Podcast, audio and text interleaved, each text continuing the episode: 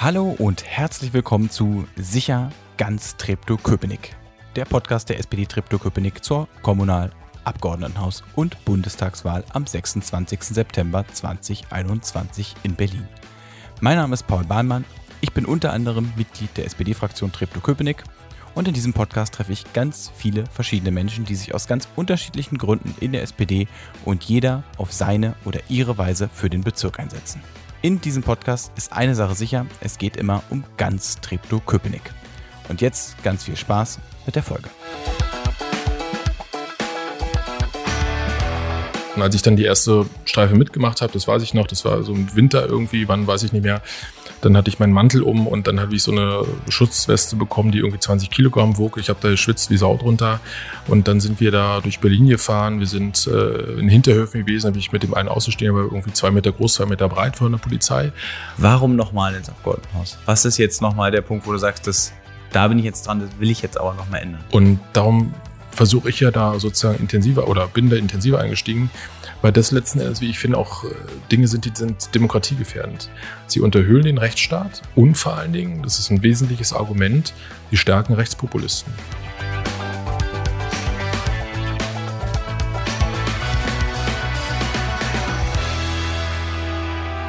Tom Schreiber. Hi. Ja, hallo. Tom, du bist Abgeordneter im Berlin Abgeordnetenhaus und du willst es gern bleiben und du kandidierst im Wahlkreis und jetzt hoffe ich, dass sich alles zusammenkommt. Es ist Köpenick, es ist das Allendeviertel, die Kölnische Vorstadt. Nee, Ach, verdammt. Erzähl, wie also, heißt dann, welcher Wahlkreis, Wahlkreis 5, es ist ähm, die Altstadt äh, Köpenick, äh, Wendenschloss, Kiezerfeld, Allendeviertel und Müggelheim. Ein großer Wahlkreis in Treptow-Köpenick. Bevor wir über deinen Wahlkreis reden und warum du nochmal, was du gemacht hast und warum du nochmal kandidierst, einmal kurz Tom Schreiber, wer bist du eigentlich? Ja, ich bin ein echter Berliner, auch ein echter Köpenicker, glaubt man gar nicht, aber sowas gibt es und ähm, bin 42 Jahre alt und habe studiert Politik und Erziehungswissenschaften, mache ähm, sozusagen Politik, äh, ja, Berufspolitiker sozusagen, könnte man ja eigentlich schon fast sagen, mache das sehr ähm, leidenschaftlich. Seit 2006 äh, im Berliner Abgeordnetenhaus, musste mich da auch erstmal so zurechtfinden in der ersten Wahlperiode, da hatten wir ja Personen wie beispielsweise Erhard Körting als Innensenator, Dieter Glitsch als Polizeipräsidenten. Und wenn man da als kleiner junger Abgeordneter ankommt und erstmal die Welt kennenlernen soll, dann schaut man erstmal und guckt sich die Debatten an und die Themen. Mache seitdem eigentlich so dieses Thema Innenpolitik ja schon sehr intensiv. Ich habe im letzten Wahlkampf den Slogan gehabt, ähm, sicher mit Schreiber, SMS ähm, weil das so ein bisschen, ja, das Profil sich entwickelt hatte. Ich ähm, habe angefangen so mit Hospitation schon in der ersten Wahlperiode, aber ganz langsam und das hat sich dann aufgebaut. Mache ähm, viel zum Polizeialltag, das heißt, ich hospitiere bei Polizeidienststellen, bei äh, beispielsweise Polizeiabschnitten oder bei Einsatzhundertschaften oder Spezialdienststellen. Gleiches gilt dann auch für die Feuerwehr und ähm, auch die Justiz oder auch Verwaltung, um einfach einen Einblick zu bekommen in die Arbeit. Und dann haben sich so Schwerpunkte rausgebildet für mich. Das heißt, ähm, also gerade so die großen Oberthemen, organisierte Kriminalität, politischer Extremismus, innere Sicherheit. Und ähm, will nicht sagen, dass ich das lebe, aber ich kenne viele Seiten. Ich habe auch viel erlebt, auch in Hospitationen bis hin zu Suiziden beispielsweise oder eben Androhung von Schusswaffengebrauch. Ähm, also eine ganz spannende Zeit bisher und äh, darf seit 2017 an der HWR so ein, habe ich so einen Lehrauftrag. Das heißt, also ich darf dann auch ähm, Polizei, also zukünftige Polizeibeamte im gehobenen Dienst ähm, ausbilden im Bereich Politikwissenschaft, dritte und vierte Semester. So viel. Wie lange braucht man, um alle Berliner Polizeidirektionen und Organisationen zu besuchen? Also man braucht da sehr lange. Also was man, glaube ich, jetzt äh, schwer schaffen kann, ist irgendwie alle Polizeiabschnitte in Berlin äh, sich anzugucken, dabei zu sein. Und ich meine, angucken jetzt nicht mit Abschnittsleitern Kaffee trinken und mal drüber zu klönen, wie sozusagen die Einsatzlage ist, wie die Kriminalitätsstatistik sich entwickelt hat sondern wirklich Schichten machen. Und Gleiches gilt ja auch für die Einsatzhundertschaften. Ähm, also ich glaube, wenn man es wirklich intensiv macht, dann ist es eine sehr, sehr stramme Wahlperiode oder man schiebt das sozusagen bei ein, zwei Wahlperioden. Mein Ziel ist es tatsächlich jetzt ähm, im Juli dann abschließend ähm, die, alle Einsatzhundertschaften über den Polizeibesuch zu haben. Ich glaube, damit bin ich nicht nur der erste im Innenausschuss, sondern wahrscheinlich auch der erste Abgeordnete im Parlament. Das heißt aber auch für mich, äh, ganz viel erlebt zu haben, ganz viele Gespräche geführt zu haben, viele Eindrücke gehabt zu haben, auch, auch positive, aber auch negative. Also negative insofern, dass es dann schwierige Einsatzlagen waren beispielsweise. Und äh, spannend ist für mich momentan auch, das ist mir jetzt ein paar Mal hintereinander auch passiert, dass ich auf ehemalige Studierende von mir treffe, äh, die dann sagen, ach Mensch, Herr Schreiber, Sie auch hier? Ja, wir, wir sind Sie, kennen wir uns. Und ähm, das ist dann bei so einer Zahl im dreistelligen Bereich irgendwann halt schwer. Freut mich aber total, weil ich dann sehe, Mensch, ähm, die sind dabei, die haben noch die Lust, die Motivation und das, das macht auch äh, tatsächlich Spaß. Und ähm, was ich versuche, ist immer in der Redehospitation so eine Art Blog auf meiner Homepage zu machen, also bisschen zu beschreiben, was ich erlebt habe und es so mundgerecht zu machen, dass das auch sozusagen nicht Spezialisten verstehen, ähm, weil sonst kommt man dazu viel in Spezialsprache. Ja. Du bist, du hast es vorhin schon mal gesagt, als junger Abgeordneter mit 26 äh, ins Parlament ungefähr. 26, 27? Genau, mhm. äh, reingewählt worden. 2006 war ein gutes Wahlergebnis mit Klaus Wowereit. Mhm. Äh, da sind viele Leute auch jung reingekommen. Wie kommt man da zum Innenausschuss? Das ist also, und dann auch mit diesem klaren Schwerpunkt, ich will den Polizeialltag sehen. Was hat dich da bewegt? Das das zu machen? Naja, als ich angetreten bin, wir hatten ja damals als Jusos noch so den, glaube ich, den Slogan 5 unter 25 auf der BVV-Liste, Bezirksverordnetenversammlung. Ähm, ich krieg's auch ehrlich gesagt nicht mehr zusammen, wie das eigentlich damals in dem Wahlkreis war. Ähm, Jürgen Radewold war ja Abgeordneter und dann haben sich die Jüngeren irgendwie doch durchgesetzt. Also ähm, ja, Partei ist manchmal so, manchmal so. Hab ja dann kandidiert und ich weiß noch mit so einem komischen Kortsacko, wo man sagt, okay, der ist so jung, der macht es hier irgendwie und mal gucken. Bin aber sicherlich nie davon ausgegangen, sozusagen äh, da irgendwie gleich ins Parlament zu gehen. Also von daher war es schon sicherlich eine große Überraschung. Und Innenausschuss, klar, ich hatte ja damals, wir hatten ja damals ja auch in Schöneweide ähm, die Situation gehabt mit den Rechtsextremisten, mit, mit der Forderung nach einem Jugendzentrum, vieles mehr. Wir kennen das aus der Zeit zum Thema ähm, Hartz-IV-Gesetzgebung, wo ähm, rechte NPDler, äh, René Bitage und wie sie alle hießen, unsere Veranstaltung gestört haben. Und damit hatte ich letzten Endes dann auch zu tun mit der ganzen Thematik Extremismus, Rechtsextremismus und äh, Polizeialltag. Ich sag's mal so, ich habe als äh, mein Schülerpraktikum war in Lichtenberg auf dem Polizeiabschnitt und äh, hätte mich vielleicht auch bei Polizei beworben, aber die haben dann irgendwie gesagt, naja, machen Sie mal Abitur und, und so und dann gucken wir mal. Und dann ist es halt alles anders gekommen. Äh, und dann in, in den Innenausschuss. Ich bin seitdem auch Mitglied in der G10-Kommission, also Geheimkommission von Berlin, äh, die Abhörmaßnahmen, Telekommunikation und Überwachungsmaßnahmen macht, drin. Und im Grunde genommen hat sich das dann Stück für Stück rausgebildet, ja. Du hast schon vorhin gesagt, dein Slogan war oder ist immer noch sicher mit Schreiber. Und jetzt habe ich eine schöne Frage und zwar, sicher mit Schreiber ist dein Slogan. Es hat jetzt seit 2006 gebraucht und jetzt hat die SPD den Slogan äh, ganz sicher Berlin. Kannst du jetzt aufhören mit Politik? naja, also ich, ich, ich will es mal mit einem anderen Punkt vergleichen, äh, der das vielleicht so ein bisschen deutlich macht. Ähm, also es gilt ja nicht nur für meine Person, es gilt für viele andere. Ob das beispielsweise die verstorbene Richterin war, äh, Kirsten Heisig beispielsweise, ähm, Jungrichterin Neukölln, die ja auch ein wichtiges Themenfeld besetzt hat und auch Themen angesprochen hat in dieser Stadt. Ich habe als dieser ja, schlimme Fall, Mordfall letzten Endes ähm, am Alexanderplatz war mit Johnny Carr, ähm, damals mit die Idee gehabt, wir müssen da irgendwas Konkretes machen. Also nicht nur irgendwie sagen, da soll mehr Polizei irgendwie sein und rumlaufen und wie auch immer, sondern da muss ich irgendwas zementieren und implementieren. Und dann hatte ich sozusagen mit den Punkten ins Spiel gebracht, gesagt, naja, statt irgendwie eine mobile Wache, lasst uns doch so eine Art Alex-Wache zu haben. So und ähm, dann war das damals noch die Zeit zwischen äh, Frank Henke als Innensenator, Klaus Kant als Polizeipräsident und äh, man kann sich das immer so gut vorstellen, ist ja auch Politik. Nach dem Motto kommt eine gute Idee vielleicht von den Falschen oder von der falschen Seite und dann hat man das alles so ein bisschen, naja, runtergeredet. Wir hatten tatsächlich auch mit Michael Müller, der war, glaube ich, damals Stadtentwicklungssenator, äh, in den Rathauspassagen schon auch ein Objekt gehabt, wo eigentlich nur ein Schild dran sollte, Polizeiwache und die Beamten sollten auf dem Platz unterwegs sein. Warum sage ich das? Weil diese Wache tatsächlich, ähm, glaube ich, 2017 dann auch eröffnet wurde. Klaus Kant musste die dann auch eröffnen, ähm, obwohl die das damals alles eher so ein bisschen schwierig gesehen haben. Das Ding steht da nun da auf dem Alex gegenüber der Weltzeituhr und alle fanden es am Ende gut. Und das ist so ein bisschen der Punkt, darauf will ich hinaus. Hm, manchmal muss man vielleicht Denkanstöße mitgeben oder Ideen mit aufgreifen, jeder auf seiner Ebene und Position und vielleicht überzeugt man nicht gleich viele damit. Aber es kann durchaus sein, dass sich dann Dinge rauskristallisieren, wo Leute sagen, na ja, aber eigentlich ähm, so dumm ist die Idee vielleicht nicht, lass uns doch mal was probieren. Und, und mit dem Slogan, mich freut's, dass man das Thema noch mal ein bisschen aufgreift, weil ich auch glaube, die SPD in Berlin, aber auch im Bund, auch in den anderen Bundesländern hat gute Leute in der inneren Sicherheit, in der Politik, Abgeordnete, Männer wie Frauen, Staatssekretäre, Minister und, und, und. Man hat oft den Eindruck, dass die SPD sich so ein Stück weit nach außen versteckt bei der ganzen Thematik und man immer nur den großen Konservativen zuhört. Und das finde ich eben traurig. Und ich glaube, es ist einfach total wichtig zu sagen, dass äh, in Politik auch der SPD eben auch noch mehr ist und mehr bedeutet und viele Gesichter hat und auch viele gute Ideen. Du hast das schon angesprochen, ähm, er ist sozialdemokratische Innenpolitik. Wie würdest du die Innenpolitik der SPD zum Abgrenzen gegenüber der von der CDU, von den Konservativen oder von den, ich sage jetzt mal, ähm, von den Linken zum Beispiel. Ich kann auch die Grünen nehmen. Es geht mir nur darum, mal zu sagen, wo, wo wäre denn aus deiner Sicht der, der Pfad einer sozialdemokratischen Innenpolitik, wie du sie wahrscheinlich auch für dich vertrittst?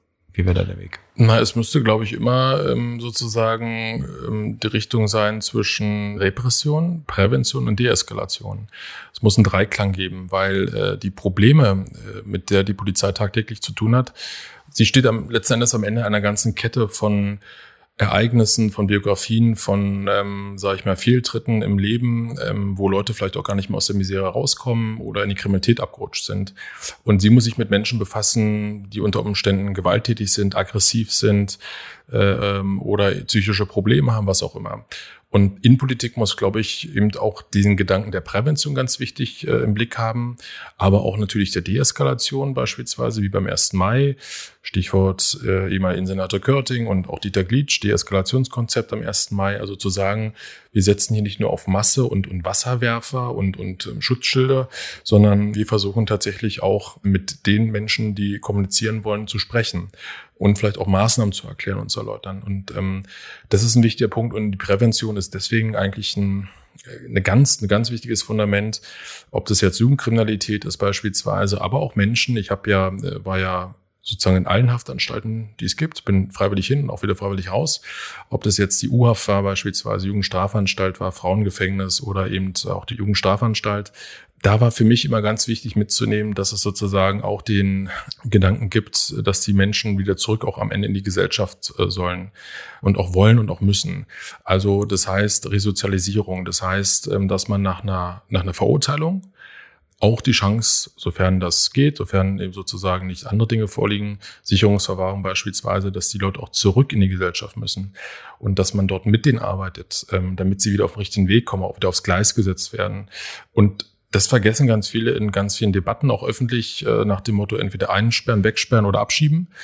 Aber damit löst man am Ende nicht das Problem. Insgesamt ist es, finde ich ja immer so ein Phänomen in der Frage Kriminalität, dass die Kriminalität, die einen so betrifft, ob das so Gewalt ist, zum Beispiel im öffentlichen Nahverkehr, als so plakatives Beispiel, in den letzten Jahren ja stark zurückgegangen ist also oder stark. Es ist ein abnehmender Trend, den man, glaube ich, fast in allen Städten oder im ganzen Land beobachten kann. Aber das subjektive Sicherheitsgefühl ist durch möglicherweise Social Media oder dadurch, dass die Sachen stärker verbreitet werden, geringer als früher. Also das kann man ja auch bei den Leuten erfahren, wenn man mit ihnen spricht. Wie geht man in oder wie gehst du in der Innenpolitik damit um? Weil das Gefühl, dass man sich unsicher fühlt, das kriegt man ja nicht weg. Da kann man ja auch 100 Polizisten in den Wald stellen. Wenn man dann 100 Polizisten hat, dann fühlen sich die Leute unsicher, weil da 100 Polizisten stehen, weil muss ja irgendwas sein. Also das ist so ein Paradox, dass man ähm, dieses subjektive Sicherheitsgefühl gar nicht so schnell, ich sag mal, beheben kann oder subjektives Unsicherheitsgefühl nicht beheben kann. Wie, wie kriegt man da eine Balance hin, damit man nicht immer diesem Trend, der daherläuft, doch immer mehr zu machen, wo man eigentlich sagt, aber Leute, es bringt eigentlich nichts, wenn ihr das jetzt macht. Also es gibt, na klar, den Unterschied zwischen objektiv und subjektive Sicherheit auf jeden Fall. Ähm, das Problem ist halt nur, dass viele glauben und denken, dass beispielsweise ein Fall, Mordfall innerhalb von 90 Minuten wie ein Tatort gelöst werden kann. Und das ist weiß Gott nicht der Fall. Und wenn man dann teilweise auch die Dienststellen sieht, ich kenne es ja nun auch eine Weile äh, hoch und runter, ich will sagen, in Teilen erschreckt mich fast nichts. Ja, aber es gibt immer noch Dinge, wo ich dazulerne und sage, oh Gott, geht ja noch schlimmer. Dann darf man sich auch nicht wundern, dass bestimmte ähm, Vorgänge einfach viel zu lange brauchen. Ähm, dass äh, beispielsweise auch ähm, die Absprachen, Abstimmungen zwischen Behörden einfach zu langsam sind und auch manchmal die Motivation dann am Ende eine Rolle spielt, weil man weiß, ähm, ja, also ich habe es jetzt die Tage auch wieder erlebt da in einem Abschnitt, wo ich war, ähm, wenn dann beispielsweise man da, also die Beamten dabei sind, eine Strafanzeige zu fertigen und dann stürzt der Rechner ab oder so oder arbeitet total langsam. Also es fängt schon mit ganz, ganz kleinen Dingen an, so. Und ähm, das Thema, wie man es ähm, anders machen kann, ist, naja, also darum ist ja der präventive Gedanke ein total wichtiger. Also wir haben ja dieses Thema Wohnungseinbruchsprävention bei der Berliner Polizei, die ist kostenlos, also geht es um eine kostenlose Beratung beispielsweise. Und man muss ja auch nicht erst warten, ob das jetzt ein Privathaus ist oder beispielsweise auch eine Wohnung, dass man sagt, ich warte mal, bis eingebrochen wird, um mal zu gucken, was ich verändern muss, sondern man kann präventiv rangehen und sagen, ich ähm, lasse jetzt den Gutachter kommen, der guckt sich die Tür an, der guckt sich die Fenster an oder eben, dass ähm, beispielsweise eine Wohnungsbaugesellschaft ähm, jetzt geht's ja dann hoffentlich wieder so ein bisschen, man eine Veranstaltung macht, machen ja auch viele mit dem Präventionsbeauftragten der Polizeidienststellen oder vom Abschnitt, um einfach ähm, Menschen zu sensibilisieren. Oder ähm, wir haben das auch gerade für die Älteren, für die Senioren und Senioren in Berlin. Es gibt äh, tolle Beispiele wie Präventionstheater, wo Polizeibeamte eben Fälle nachspielen. Also ein bisschen wie Aktenzeichen, nur nicht so krass und, und wo sie im Grunde genommen den Leuten deutlich machen, wenn da jemand anruft und sagt, du sag mal, ich bin der Neffe und ich stehe gerade irgendwie mit dem Auto, es fährt nicht mehr, ich brauche jetzt irgendwie 10.000 Euro, damit ich das Auto zur Werkstatt bringen kann, kannst du mir helfen? Und dass da sozusagen bei jedem irgendwie im Kopf klingelt, ne, kann ja nicht wahr sein. Erstens kenne ich den Neffen ich gar nicht. Ich habe doch gar keinen Neffen. Ja, genau. äh, ähm, oder woher soll ich jetzt an das Geld kommen und so weiter. Und äh, das zeigen ja auch diese Fälle auch bei Aktenzeichen XY ungelöst oder eben tatsächlich hier im, im, im realen Alltag, das was stattfindet und dass Menschen tatsächlich dann äh, ja ausgebeutet werden. Eine Sache, gegen man wahrscheinlich nicht präventiv vorgehen kann, ist organisierte Kriminalität. Du hast es schon angesprochen, dass das eine der Themen ist, ähm, mit denen du dich viel auseinandergesetzt hast. Da gibt es ja eine ganze Bandbreite von ähm, Familien, Mafia-Strukturen, den Rockern, Neonazis und Neonazi-Rocker, die verbünden sich ja auch gerne. Wie ist die Situation der organisierten Kriminalität in Berlin? Na, ich sage immer so schön, also gilt ja nicht nur für Berlin, sondern auch bundesweit. Äh, wir haben eine Vergesellschaftung der organisierten Kriminalität. Wir haben grundsätzlich legale und illegale Geschäftsbereiche, Geschäftsfelder. Hört sich jetzt vielleicht komisch an, aber wenn es jetzt beispielsweise um die Schutzgelderpressung geht, dann geht es jetzt nicht nur um ein Restaurant, äh, was, äh, sage ich mal, in Mitte zu finden ist oder in Charlottenburg, sondern es kann beispielsweise auch um den Blumenladen gehen oder um den Bäcker, der im U-Bahnhof seinen Backshop hat weil sie äh, erstens mal ähm, gute Einnahmen haben, was man auch nicht glaubt, aber so eine Backshop, die sind gut dabei, aber die arbeiten auch richtig massiv und intensiv. Und dann haben wir eben die Fälle, wo sozusagen legale Geschäftsfelder stattfinden, ähm, die auch immer wieder auffallen oder die bei bestimmten Kriminalitätsbereichen und Phänomenen, wie beispielsweise jetzt auch gerade bei dem Thema Goldnest äh, aus der Marzahner Grundschule, was äh, da eingebrochen wurde, wo dann eben ähm, ein, ein, ein Kunstgegenstand ähm, entwendet wurde und ähm, äh, mutmaßlich, äh, so ist es glaube ich auch heute nochmal gesagt worden, eingeschmolzen wurde. Das machen die ja nicht zu Hause in der Küche irgendwie im Topf äh, und sagen, ich rühre um und mache ein bisschen Pfeffer noch ran, sondern ähm, da gibt es natürlich andere Leute, die äh, im Goldschmiede und andere, die da eine Rolle spielen und dabei sind. Und wir sehen und erfahren eigentlich nur in dieser Stadt immer die Fälle, die eskalieren nach außen. Also wenn es jetzt beispielsweise um Schusswaffengebrauch geht, äh, um Schießereien in der Öffentlichkeit, im öffentlichen Straßenland beispielsweise, ob es jetzt Gesundbrunn ist ähm, äh, oder in, im, im, im Weddinger Bereich oder auch in Charlottenburg oder in Schöneberg, das sind immer alles so Fälle und Beispiele, wo etwas eskaliert, wo ähm, sozusagen die Auseinandersetzung nicht mehr im, im Inneren stattfindet. Und ein großer Punkt ist, äh, dass eben diese Szene, und ich glaube, das kann man für alle sagen, ob das jetzt beispielsweise Clankriminalität ist, Rockerkriminalität ist, äh, vietnamesische Mafia, italienische und, und, und, ist, dass man eben ähm, so eine Art Schweigekartell hat. Das heißt also, man arbeitet nicht mit den Strafverfolgungsbehörden zusammen, weder mit Polizei noch mit Justiz man klärt die Dinge unter sich und dann haben wir noch in einigen Fällen dieses sogenannte Thema der, ja, wie soll man sagen, Friedensrichter in Anführungsstrichen, die dann versuchen mit viel Geld, also die verdienen ja auch noch prozentual dran an, an Streitwerten. Also was jetzt ein Streitwert ist von 100.000, kriegen sie wahrscheinlich 10 Prozent, 10.000 oder 20.000 Euro, um da geschlichtet zu haben. Natürlich alles steuerfrei, ist auch klar. Finanzamt wird davon nichts erfahren. Und darum versuche ich ja da sozusagen intensiver oder bin da intensiver eingestiegen, weil das letzten Endes, wie ich finde, auch äh, Dinge sind, die sind demokratiegefährdend. Sie unterhöhlen den Rechtsstaat und vor allen Dingen, das ist ein wesentliches Argument, sie stärken Rechtspopulisten, weil diese Fälle in der Öffentlichkeit immer wieder vorkommen, äh, immer wieder sagen, aus bestimmten Strukturen heraus Leute mit Sonnenbrille im Gesicht, bin staatenlos, aber eigentlich bin ich Syrer und eigentlich habe ich eine dicke Strafakte, aber ich bin einfach hier und ihr könnt mir gar nichts. Und das bringt Menschen auf die Palme, zu Recht, äh, weil sie sagen, wenn ich beim Finanzamt meine äh, Vorsteuer zu spät bezahle, bin ich sofort dran, habe einen Mahnbescheid und darf nochmal das drauflegen. Und andere wiederum, wie die AfD oder so, nutzen das natürlich für ihre Politik und machen damit Politik und hetzen auf. Und sie verraten beispielsweise aber nicht, dass äh, ja fast äh, wahrscheinlich 90, 95 Prozent von denen stolze Staatsbürger sind oder staatenlos sind. Also das heißt, da ist nichts mit Abschieben. Also egal was ist, man kann nicht abschieben, aber man, man spricht dieses Thema halt an, intensiv. Und von daher ähm, bin ich ja froh. Also mit Rockerkriminalität habe ich angefangen 2012. Und dann hatten wir die Geschichte gehabt mit André Sommer, der angeschossen wurde, schwerst verletzt wurde. Wir hatten ähm, Auflösung der Hells Angels City in Mitte und Einsätze der Polizei. Und dann habe ich mal eine Phänomenstreife mitgemacht und bin sozusagen da ja, wie soll man sagen, ins Thema reingerutscht. In die Szene gerutscht. Naja, ähm, ich habe ja auch eine braune Lederjacke, aber ähm, und was man ja auch lernen muss, ist einfach, äh, Rocker zu sein ist überhaupt nicht schlimm. Also jeder, der Motorrad fährt, ist Rocker auch und ist in Ordnung. Aber hier geht's wirklich um die One-Percenter, so muss man es richtig sagen. Die einen Prozent Gesetzlosen und die Outlaws. Und die haben, das sind diejenigen, die vor Gewalt und Straftaten nicht zurückschrecken. Das sind auch diejenigen, die auch dicke Strafakten haben. Und das sind auch diejenigen, da sagt man, hier hast du 10.000 Euro auf dem Tisch und den knallst du da ab. Und ähm, oder du drohst oder du schlägst den Krankenhaus reif, wie auch immer. Und das sind eben diese so, echten harten Jungs. Und äh, wie gesagt, als ich dann die erste Streife mitgemacht habe, das weiß ich noch, das war so im Winter irgendwie, wann weiß ich nicht mehr, dann hatte ich meinen Mantel um und dann habe ich so eine Schutzweste bekommen, die irgendwie 20 Kilogramm wog. Ich habe da geschwitzt wie Sau drunter.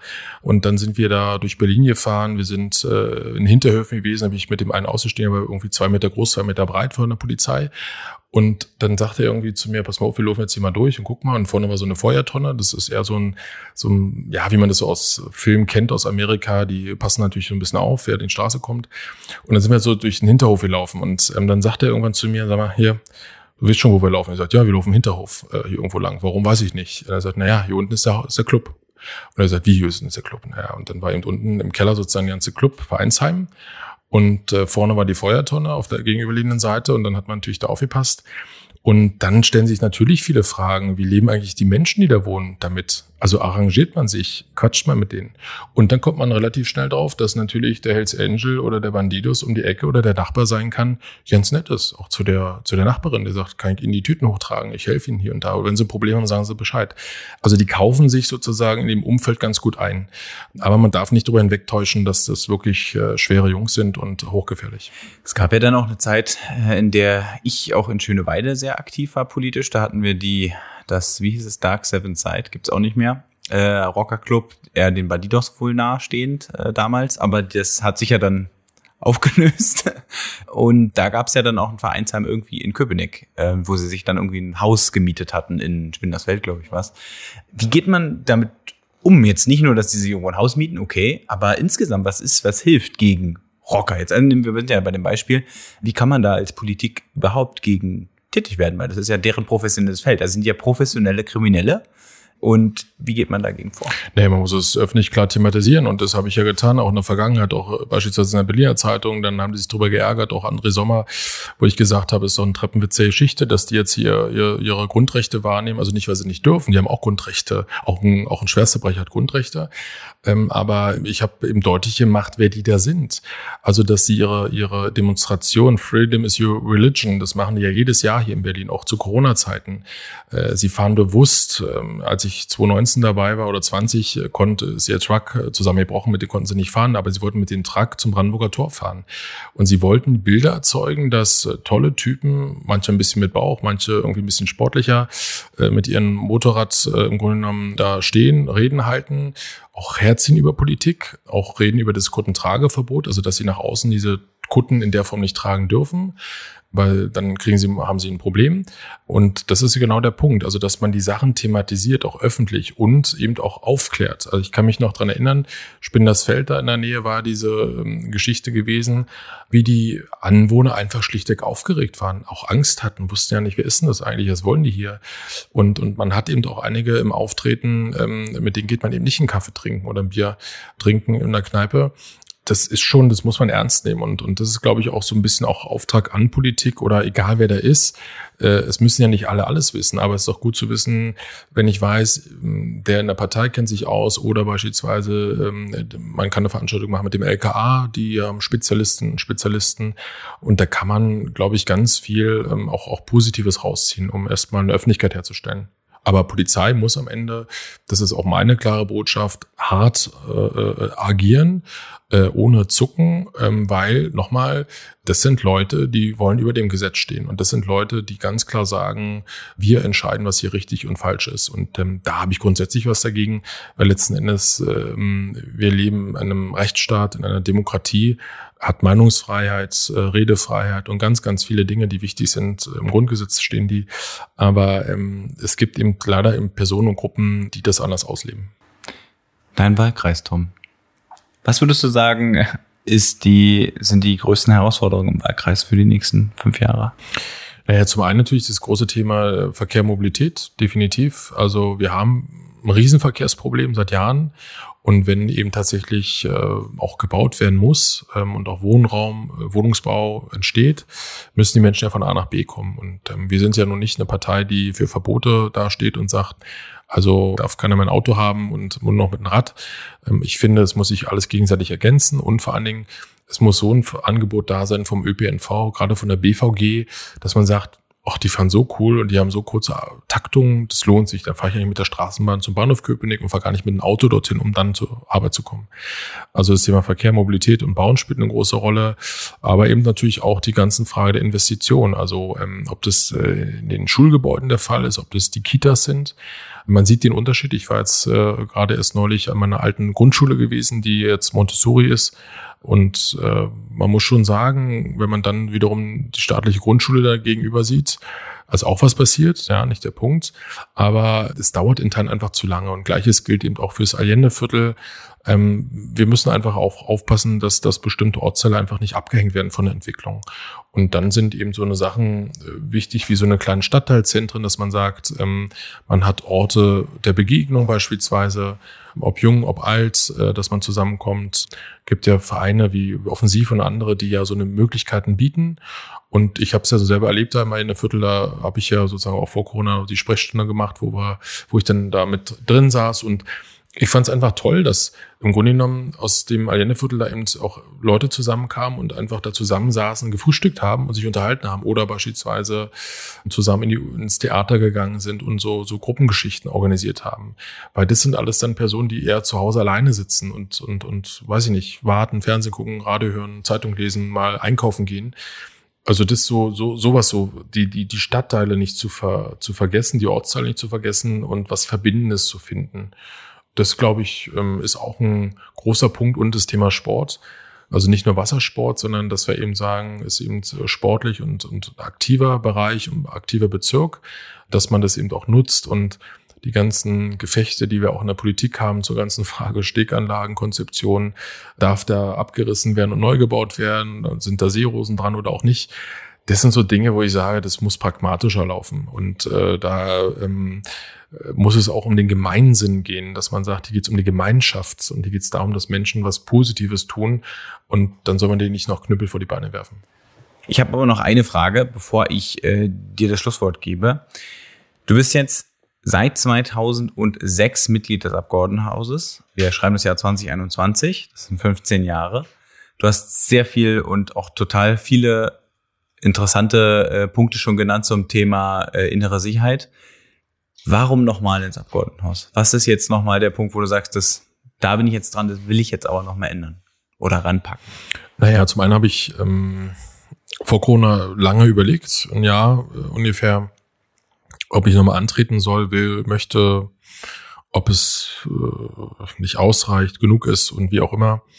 Aber im Grunde genommen haben mich nicht die Gespräche unbedingt jetzt in der Partei, sondern eher darüber hinaus ähm, eher motiviert. Also wenn dann, wie soll ich sagen, äh, Polizeibeamte, die ich eigentlich nicht so kenne, ähm, dann, und wenn man die so kennenlernt, die mich kennenlernen und sagen, Mensch, ja, spannend und gut und sind an der Sache dran und orientiert und interessieren sich, wenn die dann irgendwie sagen, ach Gott, ähm, sie wollen aufhören und doch nicht weitermachen, warum?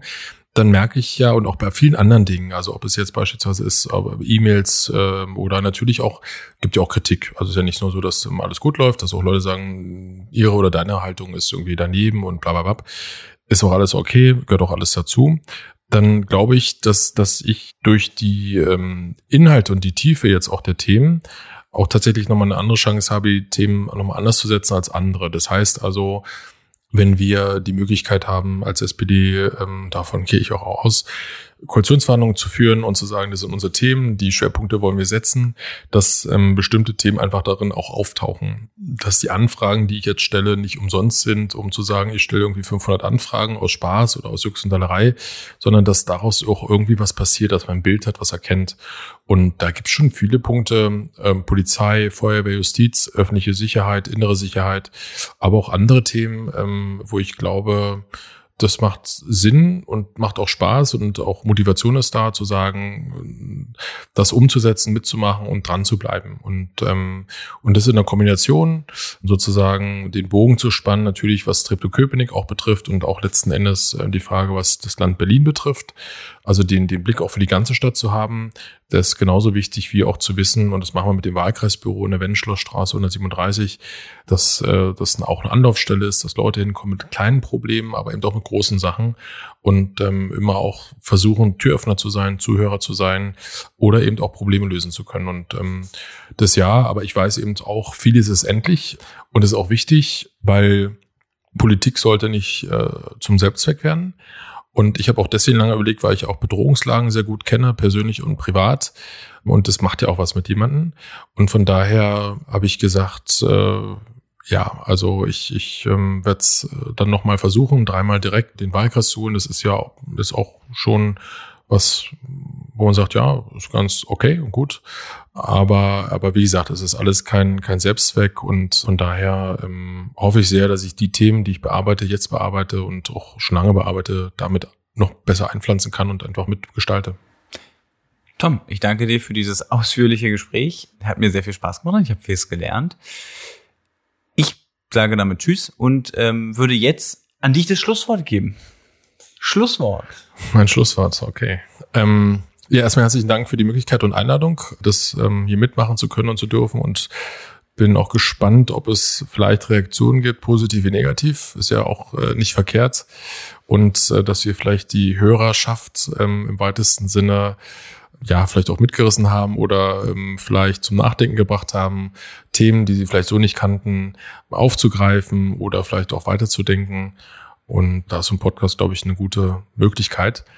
Und ich hoffe eben auch, dass äh, wir alle uns äh, alle gesund bleiben. Das ist das Allerwichtigste, glaube ich, äh, nicht nur in dieser Zeit, sondern überhaupt.